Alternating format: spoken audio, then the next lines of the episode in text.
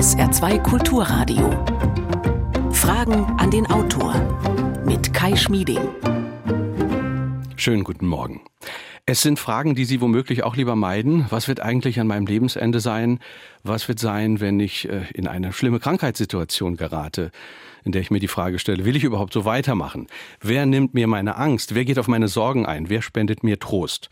Unser heutiger Gast ist Internist und Mitbegründer eines Hospizes und er ist ein engagierter Befürworter der ärztlichen Sterbehilfe. In seinem Buch legt er dar, warum das so ist. Er macht aber gleichzeitig auch Hoffnung, indem er auch auf häufig nicht bekannte Möglichkeiten der Palliativmedizin und insgesamt die Potenziale einer empathischeren Medizin verweist. Ich begrüße hier in Saarbrücken Dr. Michael de Ritter. Herzlich willkommen. Auch Ihnen einen schönen guten Morgen. Hallo. Hallo, ich danke Ihnen sehr für die Einladung. Wer sterben will, muss sterben dürfen. Warum ich schwerkranken Menschen helfe, ihr Leben selbstbestimmt zu beenden. So ist der Titel des Buches von Michael de Ritter. Er hat vor dem Bundesverfassungsgericht erfolgreich gegen den Strafrechtsparagraphen 217 geklagt, der die geschäftsmäßige Suizidhilfe 2015 unter Strafe gestellt hatte. Im Februar 2020 hat das Bundesverfassungsgericht das Verbot wieder aufgehoben. Seitdem liegen mehrere Vorschläge auf dem Tisch, wie denn Sterbehilfe künftig zu regeln sei. Das Buch ist also ein sehr aktueller Debattenbeitrag. Beteiligen Sie sich mit Ihren Fragen unter Telefon und WhatsApp 0681 65 100 oder E-Mail Fragen an den Autor mit Bindestrichen dazwischen at sr.de. Unter allen, die sich beteiligen, verlosen wir drei Exemplare. Herr Dritter, äh, wir haben alle ja die Hoffnung, dass wir, wenn es ans Ende geht, äh, nicht übermäßig leiden müssen, dass wir uns nicht quälen müssen und dass vor allem nichts gemacht wird, das Leiden sinnlos in die Länge zieht. Wenn ich Ihr Buch nun lese, dann beschleicht mich das Gefühl, unser Medizinsystem, so hochgezüchtet und hochentwickelt es ist, ist doch anfällig dafür, dass diese Hoffnung nicht unbedingt erfüllt wird auf ein selbstbestimmtes Ende. Ich spitze es gleich zu Beginn mal zu. Wird äh, das den Menschen dieses Ende von Ärzten noch zu oft versagt? Ein Sterben in Würde? Ja, dieses Verhältnis von Selbstbestimmung und Würde ist ein sehr schwieriges äh, Verhältnis, ist aber durch die Rechtsprechung, letztlich durch den äh, durch die Ansage des äh, Bundesverfassungsgerichtes vom Februar 2020 äh, nochmal eindeutig klargestellt worden. Und das wissen viele Menschen und viele Kolleginnen und Kollegen offenbar nicht. Denn die Würde wird, die Menschenwürde wird von unserer Fassung, von unserer Verfassung zwar garantiert, aber nicht definiert. Und warum ist das so? Das ist aus guten Gründen so, denn nur der einzelne Mensch als Grundrechtsträger ist befugt, darüber zu befinden, was seine Würde ausmacht und wie weit sein Leben und seine körperliche Unversehrtheit zu schützen sind.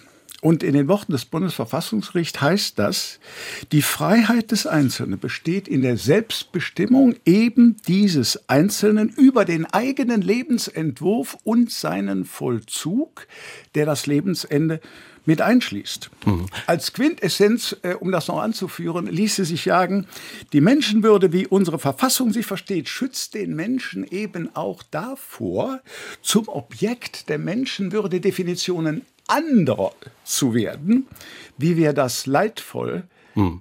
im Nationalsozialismus erlebt haben. Also wir haben hier einen Entwurf der Menschenwürde, der umfassender und überzeugender und aus meiner Sicht unanfechtbarer nicht sein könnte.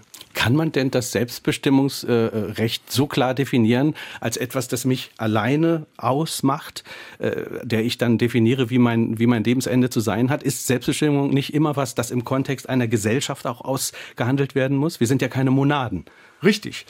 Äh, Selbstbestimmung entwickelt sich ja sozusagen im Lauf des Lebens jedes Menschen als eine, als etwas, was sich natürlich, was auch immer durch andere geformt wird. Durch andere Personen, durch Familie, durch Peer Groups, durch im weitesten Sinne unsere, äh, all das, was in unserer Gesellschaft und Politik formuliert wird. Insofern ist das richtig. Selbstbestimmung ist im Kern immer, und das ist auch äh, immer wieder Anlass für philosophische und ethische Debatten, ist Selbstbestimmung immer etwas Relationales. Mhm. Also es gibt keine absolute Selbstbestimmung. Aber unser Grundgesetz hat uns, hat jedem Bürger, jedem Individuum Selbstbestimmung ist ein Individualrecht. Mhm. Äh, das zugestanden. Und deswegen äh, ist es so wichtig für mich, dass wenn jemand selbstbestimmt über sein Leben entscheiden oder verfügen will, dass sozusagen wir in einen Dialog hm. treten müssen. Hm. Ich verstehe mich ja nicht als Dienstleister bei dem man ein Medikament bestellt, äh, mit, mit ein paar Gründen garniert vielleicht, äh, und dann kriegt er von mir ein, ein, äh, ein Medikament zugeschickt oder so etwas. Mhm. Weit davon.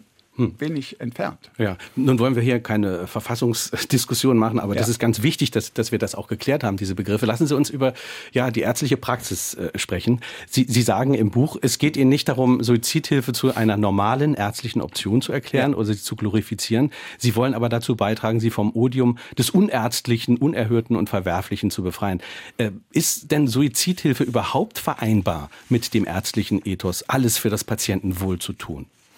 Also wenn wir vom äh, heute nicht mehr gültigen äh, hippokratischen Eid ausgehen, in dem ja drin steht, ich werde niemandem ein tödliches Gift geben, dann muss man sagen, dieser, äh, dieser Satz, äh, dieser zentrale Satz des hippokratischen Eides ist heute äh, nicht mehr insofern aktuell, als kann es auch nicht sein, weil Hippokrates das Selbstbestimmungsrecht fremd war.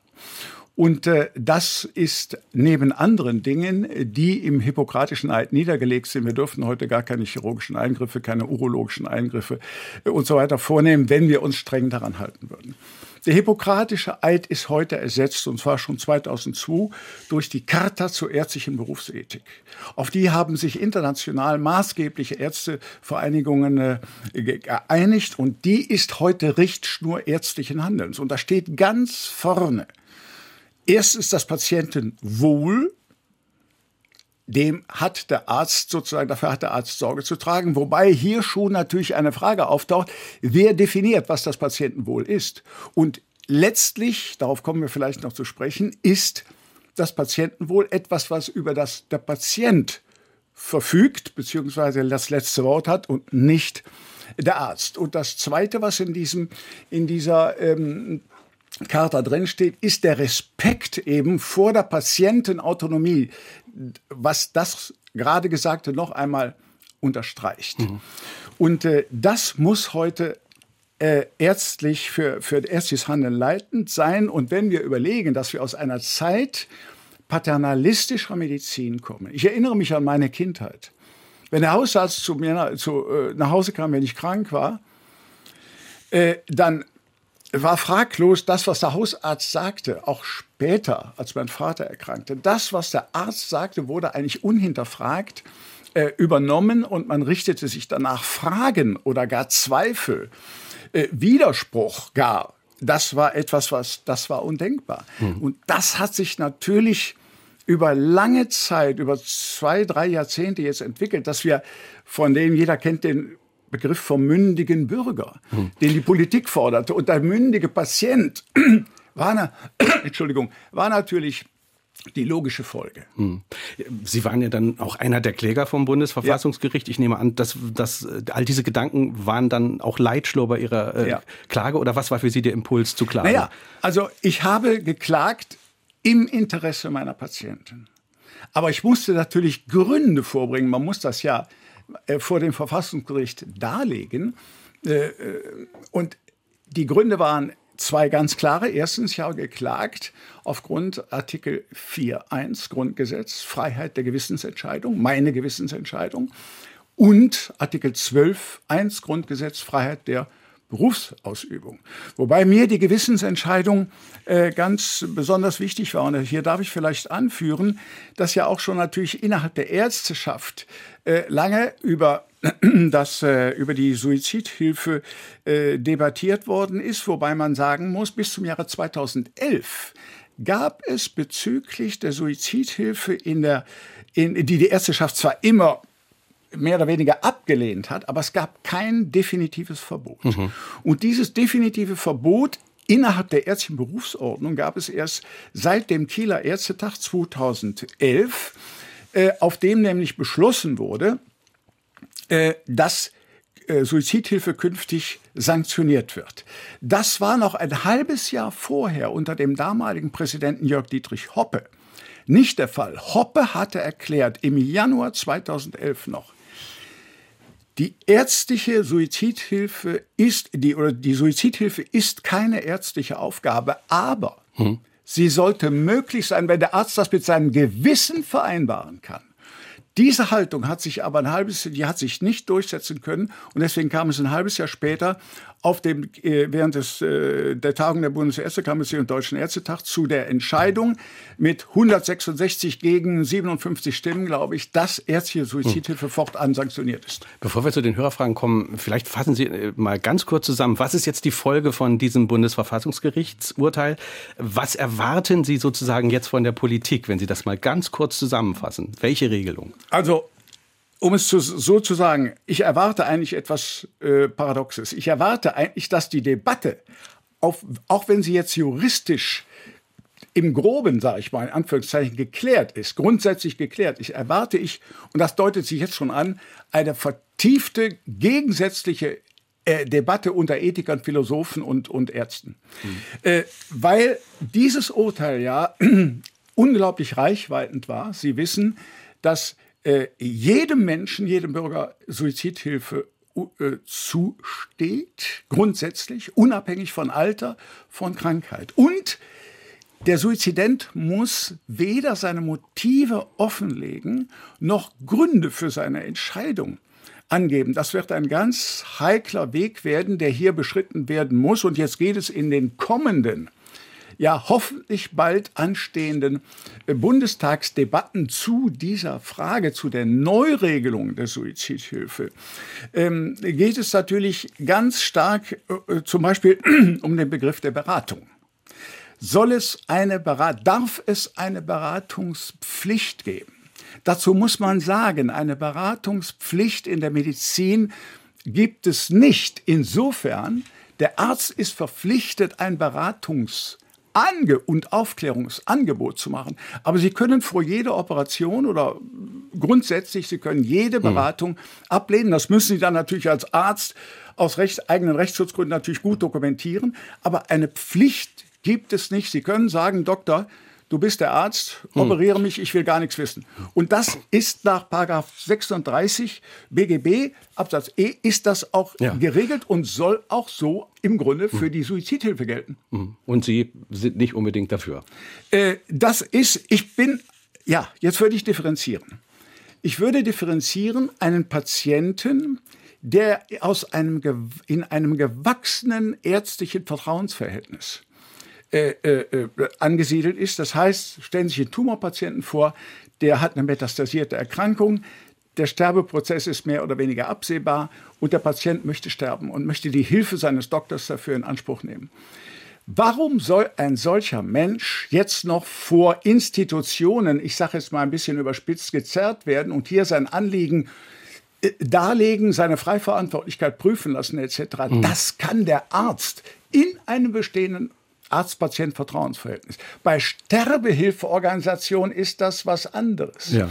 Hier halte ich es durchaus für möglich und gerechtfertigt, hier bestimmte äh, äh, sage ich mal, Schutzvorrichtungen einzuführen, die letztlich dann äh, dazu führen, dass ein Sterbehilfebegehren, ein, ein Suizidhilfebegehren abgelehnt oder, mhm. oder äh, angenommen wird. Und Sie mh, formulieren ja auch im Buch sehr genau aus, äh, wie schwer Sie es sich zum Beispiel selber machen, wenn eine Person an Sie rantritt, die entsprechende Wünsche hat. Da werden wir im Laufe der Sendung noch drüber sprechen. Wir haben schon ganz viele Hörerfragen, die warten. Vielleicht mit der Bitte um etwas kürzere Antworten. Ja. Hören, hören wir mal eine erste Hörerfrage. Thema hat ja zwei ganz tiefe historische Wurzeln. Das eine ist der Selbstmordbegriff. Selbstmörder wurden nicht christlich beerdigt, sondern außerhalb der Friedhofsmauern verscharrt, weil Selbstmord eine Sünde ist. Das wurde jahrhundertelang von der Kirche so gelehrt. Und ich denke, das hinterlässt uns Spuren auch noch heute. Die zweite Wurzel ist die Euthanasie-Geschichte in dem Nationalsozialismus. Das wird oft verwechselt. Vielen Dank. Ja, vielleicht äh, darf ich gleich auf Ihren äh, letzten Gedanken eingehen zum Begriff der Euthanasie, zu den schrecklichen Verbrechen, wo ja ein Begriff, ein eigentlich sehr schöner Begriff, völlig missbraucht und auf den Kopf gestellt wurde, in dem Millionen, nicht Millionen, aber zigtausende, vermutlich, wie man heute weiß, etwa 300.000 Menschen von den Nation Behinderte und Schwerkranke oder auch Leichtkranke äh, von den Nationalsozialisten ermordet wurden. Äh, was war der Kern des Euthanasiegedankens für die Nazis? Der Kern des Euthanasiegedankens war, dass ein einzel bestimmte Menschen nicht das Recht haben, ihr Selbstbestimmungsrecht, ihre Autonomie wahrzunehmen.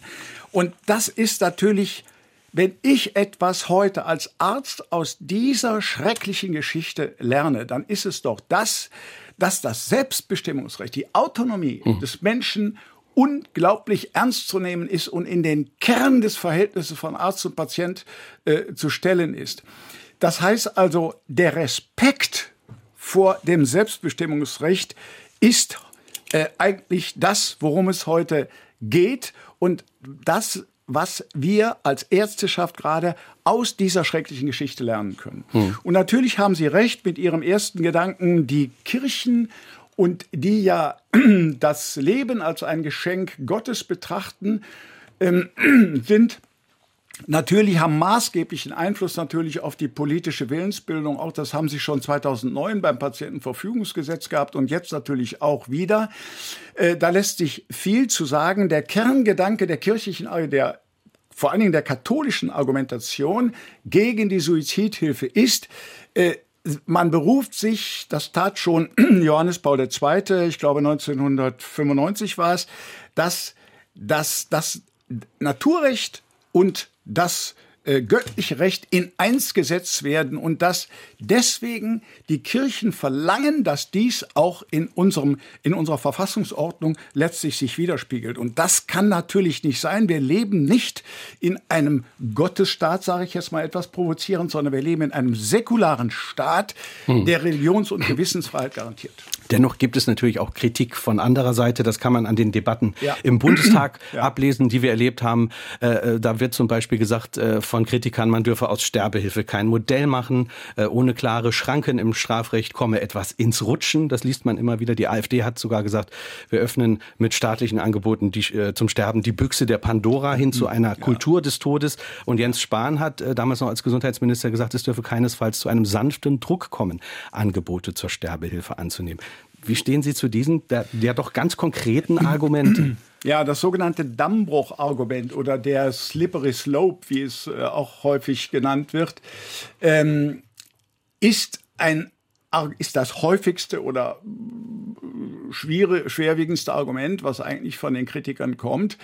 Äh, und hier kann man nur eins sagen, dafür gibt es empirisch keine Belege. Und deswegen würde ich sagen, dieses Argument ist im Kern ein demagogisches Argument. Warum? Wir haben Beispiele etwa aus den amerikanischen Bundesstaaten, vor allen Dingen aus Oregon, wo wir mittlerweile äh, mehr als 20 Jahre äh, Suizidbeihilfe überblicken. Und wir wissen, dass natürlich in diesem Zeitraum in, von äh, damals von 1997 bis heute natürlich auch in, in diesen Staaten die äh, Suizidhilfe ähm, äh, Bereitschaft der Ärzte und auch die tatsächlich geleistete Suizidhilfe zugenommen haben. Mhm. Das kann aber nicht bedeuten, dass hier dass das zurückzuführen ist auf einen Dammbruch, dass hier unterschiedslos praktisch, dass hier alte und Schwerstkranke sozusagen äh, einer ärztlichen letztlich äh, Willkür äh, über, überlassen sind oder staatlichen Willkür überlassen sind. Im Gegenteil. Mhm. In diesen Staaten hat erstens die Palliativmedizin enorm zugenommen. Und zweitens die Steigerung, die man beobachtet, ist natürlich bei der möglich, wenn die Möglichkeit, wenn offiziell und rechtlich die Möglichkeit gegeben ist, diesen Weg der vorzeitigen Leidensverkürzung äh, äh, und, und äh, zu, zu gehen. Natürlich werden dann mehr Menschen zunächst einmal auch diesen Weg wählen wollen, in schwerster Krankheit vor allen Dingen. Und um die geht es ja hauptsächlich. Es geht um schwer erkrankte, physisch erkrankte Menschen mit Tumorerkrankungen, die aussichtslos sind, äh, etc. Das ist etwas, was äh, man im Blick haben muss. Dr. Michael de ist heute unser Gast in Fragen an den Autor. Sein Buch trägt den Titel Wer sterben will, muss sterben dürfen. Warum ich schwerkranken Menschen helfe, ihr Leben selbstbestimmt zu beenden. 0681 65 100 ist unsere Telefonnummer und auch unsere WhatsApp-Nummer. Eine WhatsApp-Frage kommt hier von Achim Bohlander aus no äh, Nonnweiler. Worauf sollte ich bei der Erstellung einer Patientenverfügung achten, wenn ich sicher sein will, dass sich die Ärzte später auch dran halten? Achim Bullander fragt das per WhatsApp. Also jetzt sind wir auf einem anderen Feld. Äh, eine, Sie können, um, nur um das klarzustellen, Sie können natürlich in einer Patientenverfügung nicht festlegen, dass Sie Suizidhilfe haben wollen. Die Suizidhilfe ist etwas, was nur aktuell, also wenn Sie frei verantwortlich und wohlerwogen und nachhaltig handeln, können, entscheiden und natürlich auch darüber sprechen können, ähm, äh, ist nur dann möglich. Eine Patientenverfügung ist ja etwas, was ein Mensch erstellt, ein Bürger erstellt, für den Fall der eigenen Nicht-Einwilligungsfähigkeit. Also eine Vorausverfügung für den Fall schwerster Krankheit. Und hier ist, äh, da könnte man jetzt viel länger drüber reden, aber ich kann, muss es kurz machen. Sie müssen die diese Patientenverfügung rechtssicher formulieren. Deswegen sind nicht alle Patientenverfügungen sind geeignet, die man im Netz runterladen kann, hier wirklich diese Rechtssicherheit zu geben. Ich kann hier nur die Patientenverfügungen des Humanistischen Verbandes, der, äh, des, des Justizministeriums empfehlen als zwei Beispiele. Ähm, Sie müssen äh, in der Patientenverfügung niederlegen, für welche Fälle, für welche Krankheiten sie gelten soll und was dann unterlassen bzw. gewünscht ist. Man kann ja in der Patientenverfügung auch Wünsche äußern, was man äh, unbeworfen unbedingt Wert legt. Und es gibt Patientenverfügungen, die diese auf den ersten Blick sehr kompliziert wirkende äh, Angelegenheit, nämlich ich muss jetzt alle Krankheiten aufzählen. Nein, das kann man zusammenfassen mhm. auf wenige Sätze und wenige gute Formulierungen. Deswegen ist es wichtig, keine handschriftlichen eigenen Patientenverfügungen aufzusetzen, sondern sich zu rechts äh, äh, Hilfe beziehungsweise äh, sich solche Patientenverfügungen herauszusuchen, zwei, die habe ich gerade genannt, die diese Rechtssicherheit hm. bieten. Eine nächste Hörerfrage. Sehr viele Personen werden vor ihrem Tod in Krankenhäusern behandelt. Viele Krankenhäuser befinden sich in kirchlicher Trägerschaft. Praktizieren diese Institutionen auch eine gewünschte Sterbehilfe? Also das ist mir nicht bekannt. Mir ist äh, von allen kirchlichen äh, Instituten, äh, ob das nun Krankenhäuser sind oder Pflegeeinrichtungen oder ähnliches, äh, äh, die gestatten das bisher nicht. In diesem Zusammenhang ist interessant, hier gibt es einen großen Unterschied zwischen der evangelischen und der katholischen Kirche. Die ähm, katholische Kirche, die ja nach wie vor die Suizidhilfe ganz strikt ablehnt, was im Übrigen zum Ausdruck kommt in einem, äh, in einem Papier der Vatikanischen Glaubenskongregation von 2020.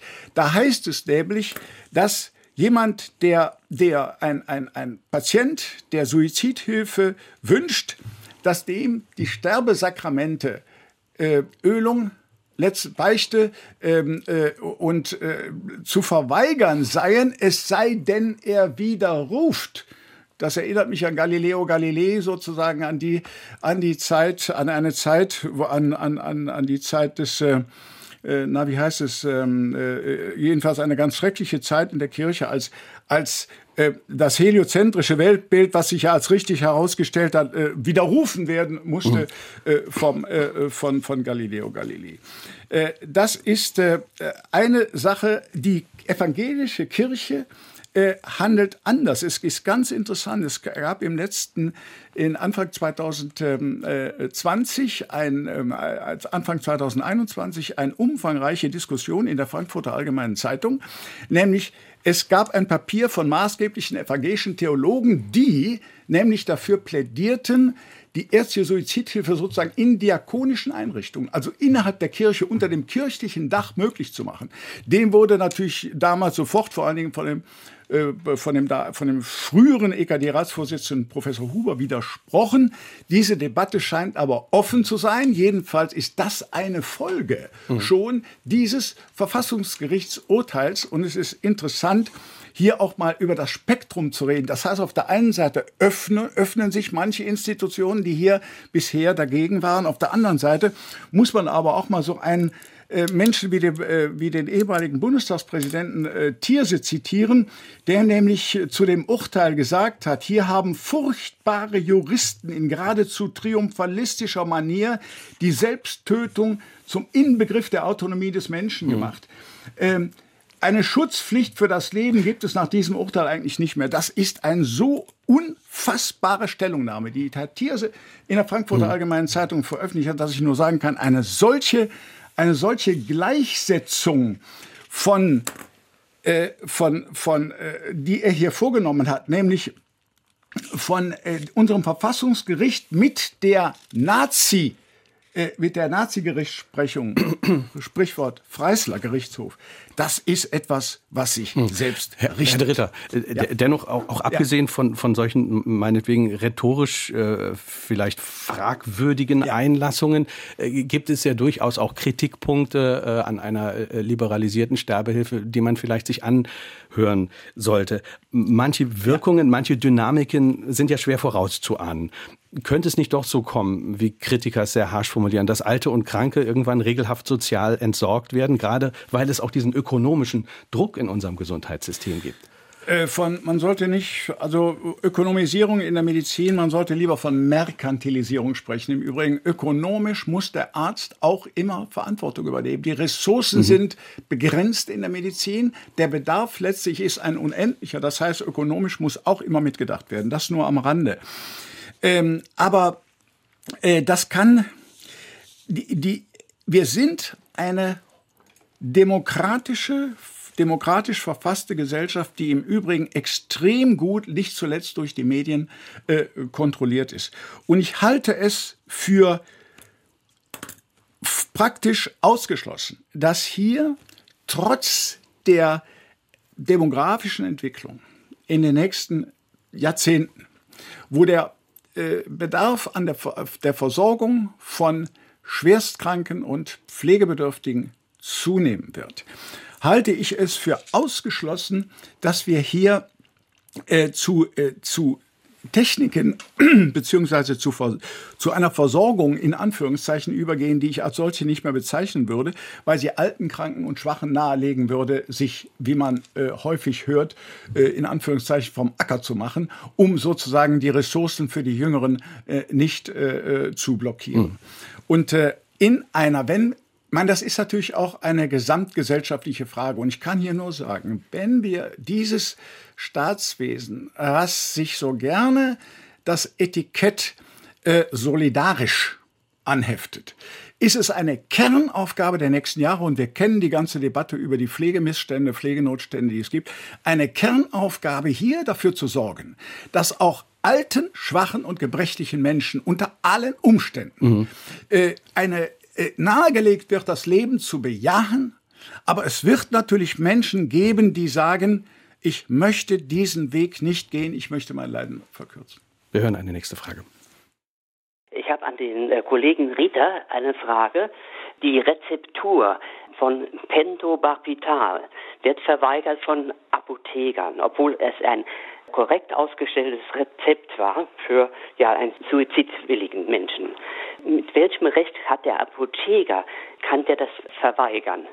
Das wäre meine Frage.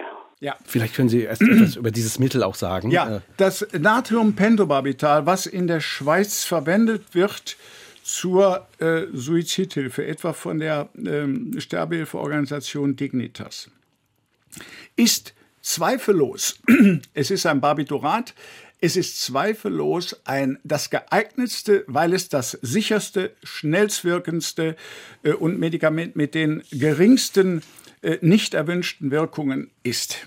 Dieses Mittel ist in Deutschland derzeit nicht zugänglich, obwohl es grundsätzlich verfügbar ist, weil es die Betäubungsmittelverschreibung, weil es das Betäubungsmittelgesetz aufführt. Aber Dazu ist zu sagen, es gibt seit äh, 2000, nach dem, oh, na, seit 2015, also seit dem Verbot ähm, des, äh, der Suizidhilfe, dem anfänglichen Verbot, die ja, das ja nun aufgehoben ist, gab es, gibt es über 200 Patienten, die ein solches Mittel vom, äh, äh, vom Bundesinstitut für Arzneimittel, was dem Bundesgesundheitsministerium untersteht, hm. beantragt haben. Alle diese Anträge sind äh, abschlägig beschieden worden und äh, dies aufgrund eines Schreibens, was der damalige Staatssekretär von Herrn Spahn äh, der das verantwortet, äh, Lutz Stroppe, nämlich ähm, äh, an das Bundesinstitut für Arzneimittel die Weisung gegeben hat, ähm, mit der äh, solche die Herausgabe dieser Mittel grundsätzlich zu verweigern mit dem äh, Satz, ich zitiere, es kann nicht Aufgabe des Staates sein, Selbsttötungshandlungen durch die behördliche, verwaltungsaktmäßige Erteilung von Erlaubnissen zum Erwerb des konkreten Suizidmittels aktiv zu unterstützen. Mhm.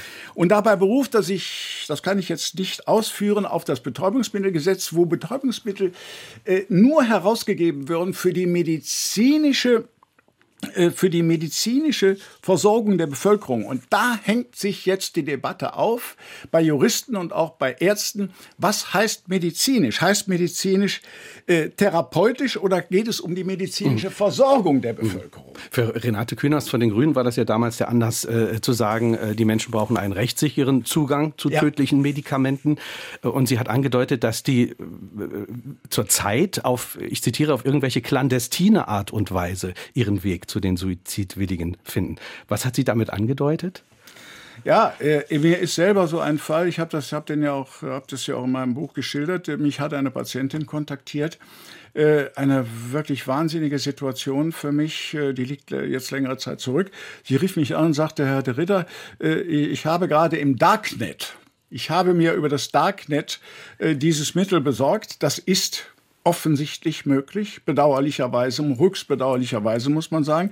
Sie säße jetzt hier am Küchentisch und ich möchte ihr nochmal die Reihenfolge sagen und wie ich das auflösen soll und so weiter. Wollte von Ihnen eine Bedienungsanleitung das, quasi haben. Ja, und da habe ich damals, äh, das war ganz schrecklich für mich, weil ich die Frau natürlich, weil ich nichts von dieser Frau wusste und natürlich dieses äh, äh, dazu überhaupt nichts gesagt habe, sondern gesagt habe, sie möge mich doch bitte äh, noch mal ausführlicher äh, kontaktieren. Sie hatte nämlich gesagt, sie wolle jetzt zur Tat schreiten. Sie säße am Küchentisch und wollte dieses Mittel jetzt äh, auflösen und einnehmen und sie möchte es heute noch hinter sich bringen. Zitat, so war das von ihr gesagt. Also ähm, äh, natürlich gibt es viele Möglichkeiten, äh, des, des Suizids. Was haben Sie ihr geantwortet? Bitte? Was haben Sie ihr geantwortet? Ich habe ihr geantwortet, dass sie doch bitte äh, dieses von diesem Ansinnen zunächst mal akut jetzt Abstand nehmen sollte, aber sie hat dann von sich aus das Gespräch beendet. Mhm. Und ich hatte, es war nicht mal, man hat ja auf dem Display dann mhm. die Nummer, aber die hatte ich nicht, die war gesperrt, ich konnte sie nicht zurückrufen, um hier nochmal zu intervenieren mhm. und, und äh, äh, sich auf ein Gespräch mit mir einzulassen. Mhm. Das, zeigt ja, äh, wie schwer sie es sich auch äh, selber machen, wenn Menschen auf Sie zukommen, die äh, einen Sterbewunsch haben. Wie gehen Sie dann vor, wenn, wenn, wenn sich Menschen an Sie wenden? Was sind Kriterien, wo Sie sagen, da helfe ich oder da helfe ich auch nicht? Was, was für einen Weg gehen Sie da? Also, ich hatte es, glaube ich, zu Anfang unseres Gesprächs schon angedeutet. Es ist wichtig für mich, neben der Freiverantwortlichkeit und der Wohlerwogenheit des, Sterbe, des Sterbewillens beziehungsweise äh, dafür Suizidhilfe jetzt in Anspruch zu nehmen, ist für mich die Zeitkonstanz wichtig. Das heißt, hier kann es ja nur darum gehen, dass ein, oder für mich auf jeden Fall, dass, ein, dass der Sterbewille äh, insoweit plausibel ist, dass es sich hier, und das ist ja meist, in, in allermeisten Fällen der Fall, dass hier ein, eine schwere, aussichtslose unheilbare Erkrankung vorliegt, die möglicherweise auch von sehr starken Symptomen getragen ist, von Schmerz, von Angst, von Luftnot oder was auch immer.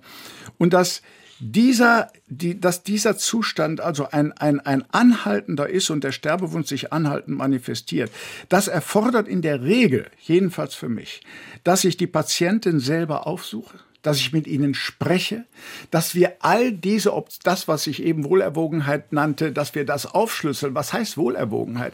Wohlerwogenheit heißt, dass ein Patient wissen muss, was heute die unglaublichen und weitreichenden Möglichkeiten der Palliativmedizin sind.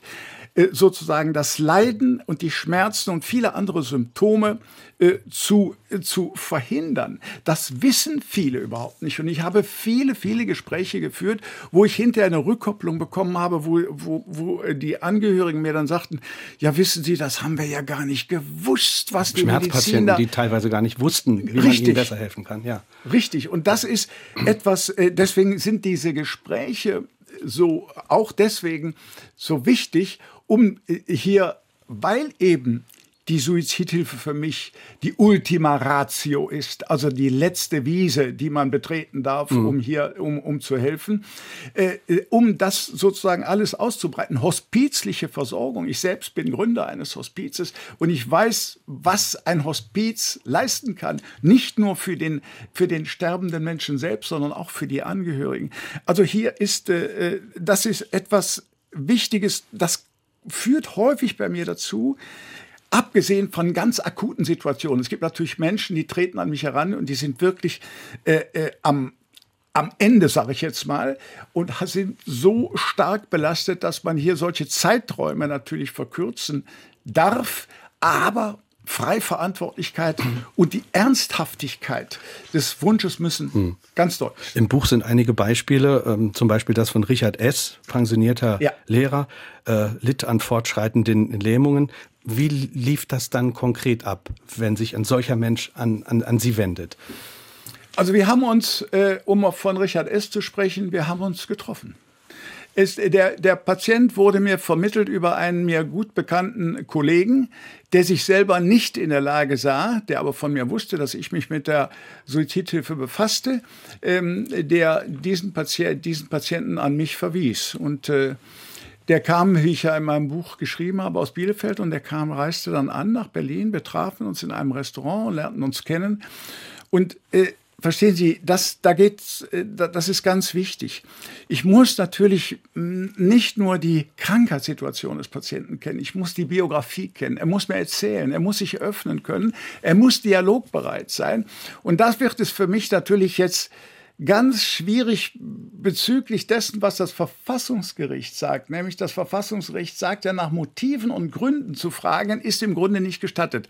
Das heißt, die Freiverantwortlichkeit ist in erster Linie etwas, was auf, ich sage mal, auf die freiverantwortliche Willensbildung zurückgeht, ist ihr formulierter Wille mental gesehen unter, ich sage es mal, unter im weitesten Sinne psychiatrischen Gesichtspunkten ein als frei zu bezeichnen? Oder stehen sie unter Druck oder sind sie möglicherweise alkohol- oder drogenkrank etc.? Also etwas müssen sie ausschließen. Das heißt also, die, Selbst die Fähigkeit zur Selbstbestimmung ist im Grunde relativ niedrig gehängt. Sie hm. darf nicht inhaltlich eingreifen, sondern nur formal, was den Prozess, der, der Wille muss frei von krankhafter Störung sein, hm. im weitesten Sinne. Und das muss man natürlich alles äh, äh, eruieren bei einem solchen Patienten. Und es muss letztlich so etwas bei mir entstehen wie eine Plausibilität, des Wunsches äh, des, des Sterbewilligen, der einfach sagt, der mich sagen lässt, Sterbe, äh, Suizidhilfe ist hier nicht nur gerechtfertigt, mhm. sondern möglicherweise sogar geboten. Wenn Sie diese Plausibilität erkannt haben, ja. wie geht es dann weiter? Sind Sie dann dabei in der Situation, wo es geschieht? Wird die Familie mit einbezogen oder darf ein Arzt womöglich gar nicht dabei sein äh, und Sie können nur ein Medikament ja. verschreiben? Ähm, Nein, können Sie da noch ein bisschen äh, konkreter werden? Ja, also die, äh, ich hatte einem, ich habe einem ich hatte ein, ein relativ hochrangiger Politiker ist vor nicht allzu langer Zeit an mich herangetreten, hochaltrig äh, mit einem mit einer metastasierenden Tumorerkrankung. Und ähm, da war äh, der äh, drei Söhne hatte oder äh, mindestens drei, ich glaube, da waren auch noch Töchter, aber die waren nicht da. Jedenfalls war da eine Familie da und ich habe sehr deutlich gemacht, die Familie muss diesen Wunsch mittragen.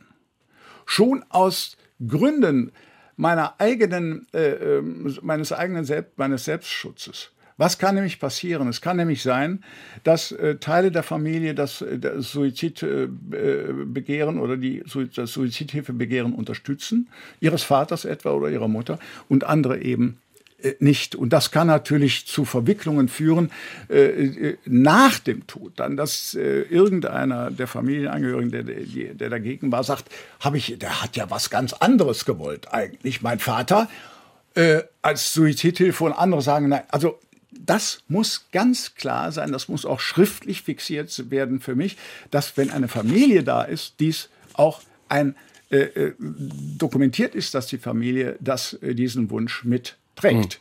Das ist äh, äh, für mich äh, keine Frage. Und dann ist es für mich immer ganz wichtig, dass ich sage, wenn ich mich jetzt entschlossen habe, Suizidhilfe zu leisten, dann will ich auch dabei sein.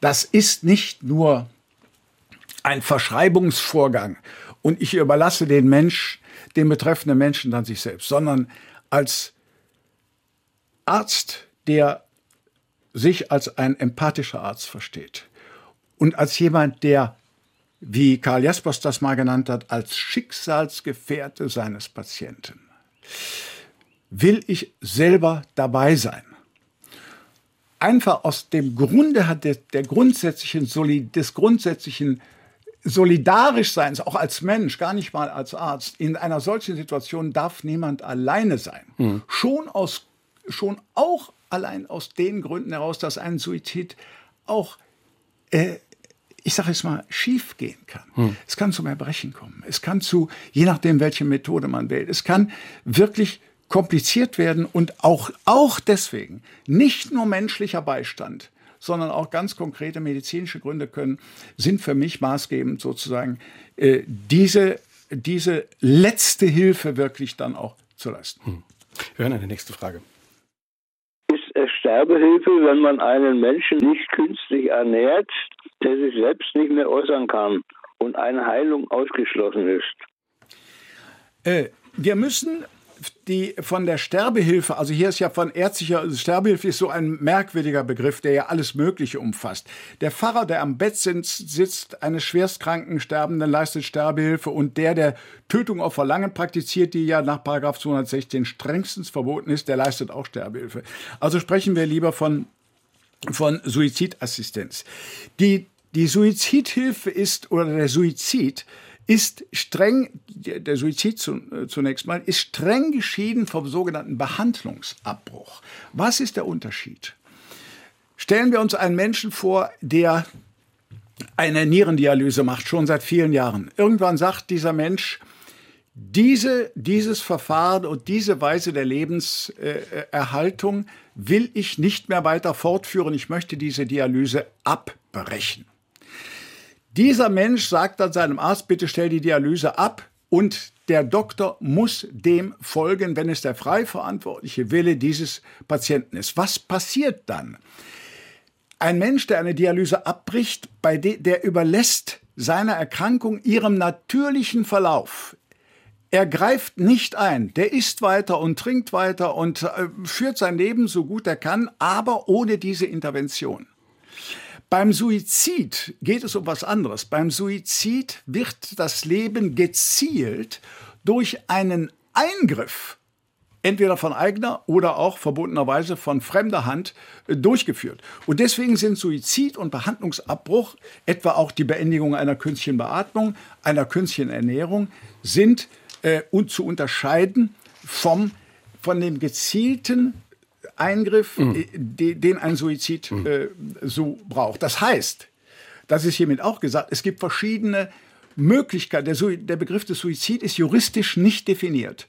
Aber es gibt einen aktiven Suizid, den kann ich durch äh, Medikamenteneinnahme, durch irgendwas natürlich auch durch sogenannte brutale Methoden, Erhängen, Erschießen und so weiter herbeiführen. Und es gibt einen passiven Suizid.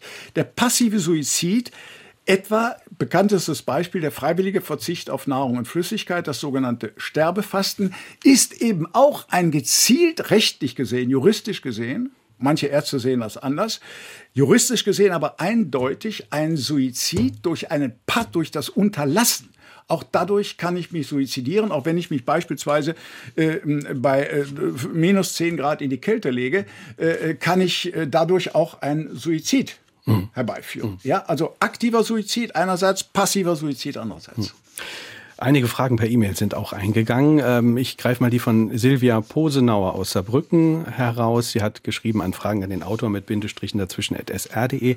Ähm, dürfen Menschen mit schwerster psychischer Erkrankung auch Suizidhilfe in Anspruch nehmen oder ist das diesen Menschen verweigert? Also grundsätzlich muss man sagen, grundsätzlich sind auch psychiatrische Patienten selbstbestimmungsfähig. Ich sage grundsätzlich, weil es in den allermeisten Fällen nicht der Fall ist. Das heißt also, Menschen, die schwer depressiv sind, die eine Psychose haben etc., sind in aller Regel nicht als Freiverantwortlichkeit zu äh, beurteilen. Das äh, unterliegt natürlich sehr komplizierten und äh, langwierigen, möglicherweise langwierigen Untersuchungen durch einen Psychiater, der das dann definitiv feststellt oder nicht. Es darf ähm, sozusagen grosso modo gelten, dass vor allen Dingen Patienten, die jetzt, ich sage mal, nicht eine manifeste schwere psychische Erkrankung, sondern die in einer psychosozialen Notlage beziehungsweise vorübergehenden Ausweglosigkeit sind, wie es zum Beispiel der Partnerverlust, wie es zum Beispiel der Verlust des Arbeitsplatzes sein können. Das sind Menschen, die, äh, und das weiß, das lehrt einfach die Erfahrung, wo der aktuelle Suizidwunsch oder Suizidhilfewunsch ähm, in der Regel keinen Bestand hat. Und das heißt, diese Menschen brauchen was völlig anderes. Mhm. Sie brauchen Lebenshilfe und keine hm. Sterbehilfe. Aber da sind wir auch nochmal, finde ich, am Anfang der Sendung, wo es um die Selbstbestimmung ja. ging. Wenn eine psychische Erkrankung vorliegt, ist es doch für uns schwer zu entscheiden, ist der Wunsch zu sterben möglicherweise Ausdruck dieser Erkrankung oder ist die Person wirklich bei klarem Verstand? Das sind ja auch schwierige Grauzonen. Ja, das, sind, das lässt sich aber, das lässt sich aber durch eine eingehende Psychi ärztlich-psychiatrische Untersuchungen in aller Regel mhm. klären. Natürlich ist äh, kein Mensch, der eine schwere Erkrankung hat, der ist natürlich äh, nicht guter Stimmung. Das heißt, er ist natürlich, hat ein, ein Stück weit eine Depression. Das ist gar nicht anders möglich. Ähm, aber entscheidend ist, ist hier, besteht neben der schweren Erkrankung, die dieser Patient hat, dieser körperlichen, etwa Tumorerkrankung, die auf ihr Ende zugeht, hat er eine eigenständige psychiatrische Erkrankung, die unabhängig davon zu sehen ist oder nicht. Und das herauszufinden, ist sicherlich schwierig, aber nicht unmöglich. Mhm.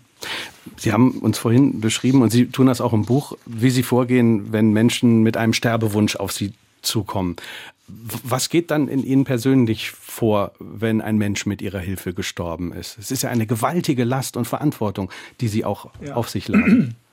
Das ist natürlich, um diese zweifellos bestehende Last für mich zu verringern äh, oder irgendwie in Schach zu halten, ist natürlich auch diese, die eben schon angedeutete, das intensive Kennenlernen, das des Kranken und seiner Biografie und seines seiner, seiner, seiner äh, Krankheit in, in, in ihren Einzelheiten. Das ist wichtig für mich zu erfahren, um letztlich äh, die, so etwas wie die Gewissheit zu bekommen, dass ich hier etwas tue mit der, mit der Suizidhilfe, äh, was eben etwas ist, was ich wirklich verantworten kann.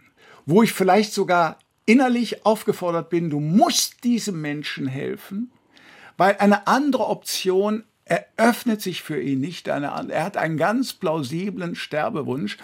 Und das ist natürlich etwas, wenn ich das weitgehend für mich beziehungsweise im Dialog mit dem, mit dem Kranken klären konnte, dann ist es für mich eine Art Entlastung. Mhm. Und dennoch, und das muss jeder aus meiner Sicht, der sich zu einem solchen Schritt als Arzt oder Ärztin entscheidet, äh, schon sich eingestehen. Es bleibt natürlich ein Restzweifel. Hm. Und der Zweifel, vielleicht drei Worte dazu, in der Medizin ist etwas, was eigentlich überhaupt nicht diskutiert wird. Jeder, jede Indikation für ein Arzneimittel, jede ärztliche Behandlung, Operation oder was auch immer, müsste eigentlich immer einen Zweifel beinhalten, der zwar nicht unbedingt dem Patienten dargestellt werden muss oder tunlich sollte man das unterlassen, aber dass sozusagen das Innehalten und das sich fragen, tue ich hier wirklich das Richtige äh, mit meinem Patienten, und das bezieht sich eben nicht nur auf das Lebensende, das ist etwas, das sich selbst in Frage stellen, ist etwas, was in der Ärzteschaft nicht unbedingt weit verbreitet ist, um es, äh, äh, um es vorsichtig zu formulieren. Hm. Und das, das Problematische ist natürlich, oder das Dilemma in der Medizin ist, Zweifel ja, aber wir müssen trotz Zweifeln entscheiden, beziehungsweise Empfehlungen abgeben. Und aus diesem Dilemma kommen wir nicht heraus. Und deswegen ist der letztlich, hm. ist die Frage, hast du hier das Richtige getan? Eine, die im Raum bleibt. Und Sie können dem nur entkommen, möchte ich sagen, wenn Sie sich als Arzt sagen können, ich habe nach bestem Wissen und Gewissen gehandelt. Mhm. Aber das heißt auch, Trotzdem kann ich mich geirrt haben. Man, man, spürt im Buch, dass es eine ganz große Motivation und ein Impuls für Sie offenkundig war, dieses Buch zu schreiben und auch sich so einzusetzen, was Sie erfahren haben als junger Arzt im, im, im Medizinsystem. Was würden sich für Forderungen ergeben aus, aus, diesen Erkenntnissen für eine Medizin, wie sie sich künftig besser entwickeln sollte? Wie, welch, welche Dinge sollten künftig im Medizinsystem in Ihren Augen stärker berücksichtigt werden? Also das große Dilemma der Medizin, um es auf zwei wichtige Begriffe zu bringen, für mich ist derzeit zum einen das sogenannte Effizienzpostulat. Was meine ich damit? Die ärztliche oder medizinische Behandlung soll möglichst effizient sein. Das heißt auch, dass mit möglichst wenig Personal ein möglichst großer sage ich mal, Erfolg, therapeutischer Behandlungserfolg erzielt werden soll. Was das für unsere Krankenhäuser und die Ärzteschaft bedeutet, ist vielfach in den letzten Jahren äh, problematisiert worden. Unter heißt, anderem auch hier in der Sendung letzte Woche ja. mit Dr. Bartens. Ja. Und wir müssen dafür sorgen, dass hier natürlich eine gesellschaftliche Debatte in Gang kommt, die uns letztlich dahin führt, was ist uns das, die äh, gesundheitliche Versorgung wert? Und äh, das ist in Deutschland äh, noch offen, inwieweit wir hier auch mehr Mittel zur, für, zur Verfügung stellen. Mhm. Auf der anderen Seite ist das Medizinsystem für mich dadurch gekennzeichnet, dass es sozusagen ein biologistisch, ein, ein reduktionistisch-biologistisches Krankheitsbild hat. Und das heißt, dass im Kontext mit der, mit der, mit dem Effizienz, mit der, mit der geforderten Effizienz in der ärztlichen Versorgung, in Krankenhausbehandlung etc., dass hier etwas Wesentliches äh, zu kurz kommt, nämlich die Möglichkeit, dass sich ärztliche Empathie entfaltet, das heißt die subjektive Wahrnehmung der Leidenssituation des einzelnen Menschen, hm. die ist, steht in hm. Frage. Hm ihr Eingehen darauf und auch das sich kümmern. Darum einschließlich des ärztlichen Spendens von Trost das ist auch für mich eine ärztliche Aufgabe und nicht nur eine seelsorgerische. Hm. Zum Trost würde auch Palliativmedizin ja. Äh, gehören. Zweieinhalb Minuten haben wir noch. Wir können vielleicht nach vorne gucken. Sie betonen im Buch, dass Sie sicher sind, dass ein Teil der Patienten, die um Suizidhilfe nachsuchen, von ihr Abstand nehmen würden, wenn sie besser über Palliativmedizin gerade am Lebensende informiert wären. Was könnte man denn tun, dass Patienten da besser aufgeklärt werden und dass die Information da einfach auch besser ist? Dieser Prozess ist ja Gott sei Dank im Gange. Palliativmedizin gibt es ungefähr seit circa 20 Jahren und wir haben ja enorme Erfolge. Wir haben die Palliativmedizin ist Teil des Staatsexamens, die, des medizinischen Staatsexamens. Die Palliativmedizin, die Zusatzbezeichnungen haben mehr als 6000 Ärzte oder ich glaube noch mehr, 8000 Ärzte in Deutschland.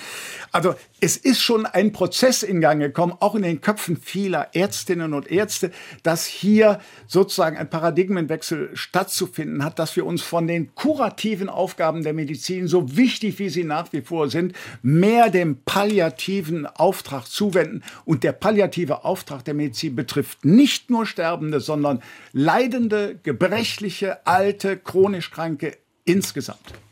Noch ein Blick auf das Gesetz, was jetzt noch geregelt werden muss zur ja. Sterbehilfe, nochmal zusammengefasst.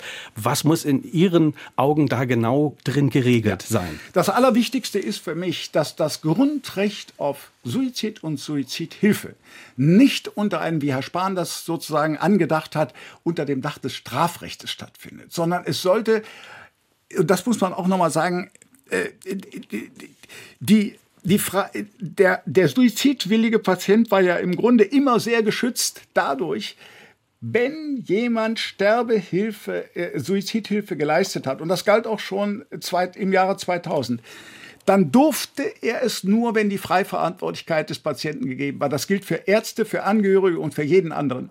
Und äh, das ist etwas, was im Paragraph 212 Strafgesetzbuch niedergelegt wird, auch in äh, Paragraph 230 StGB, dass bei nicht frei verantwortlich geleisteter Suizidhilfe der äh, betreffende oder die betreffende Person bis lebenslänglich verurteilt werden kann.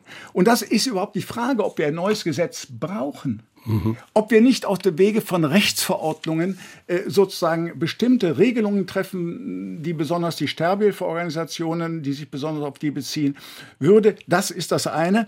Und das andere ist natürlich die schon angesprochene Beratungspflicht.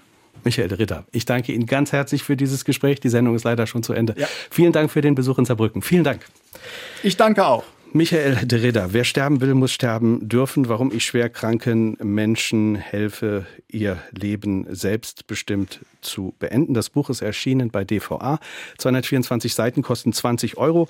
Jeweils ein Exemplar geht an Rainer Kartus aus St. Ingbert, an Waldemar Giebner aus Dahlem und an Gerhard Minkenberg aus Duttweiler. Kommende Woche ist Hannes Barmann zu Gast bei meinem Kollegen Jochen Marmit. Sein Buch trägt den Titel Rattennest, Argentinien und die Nazis. Adolf Eichmann, der die Vernichtung der europäischen Juden organisierte, setzte sich nach dem Zweiten Weltkrieg ebenso nach Argentinien ab wie Josef Mengele, der KZ-Arzt von Auschwitz. Und hunderte NS-Verbrecher taten es ihnen gleich.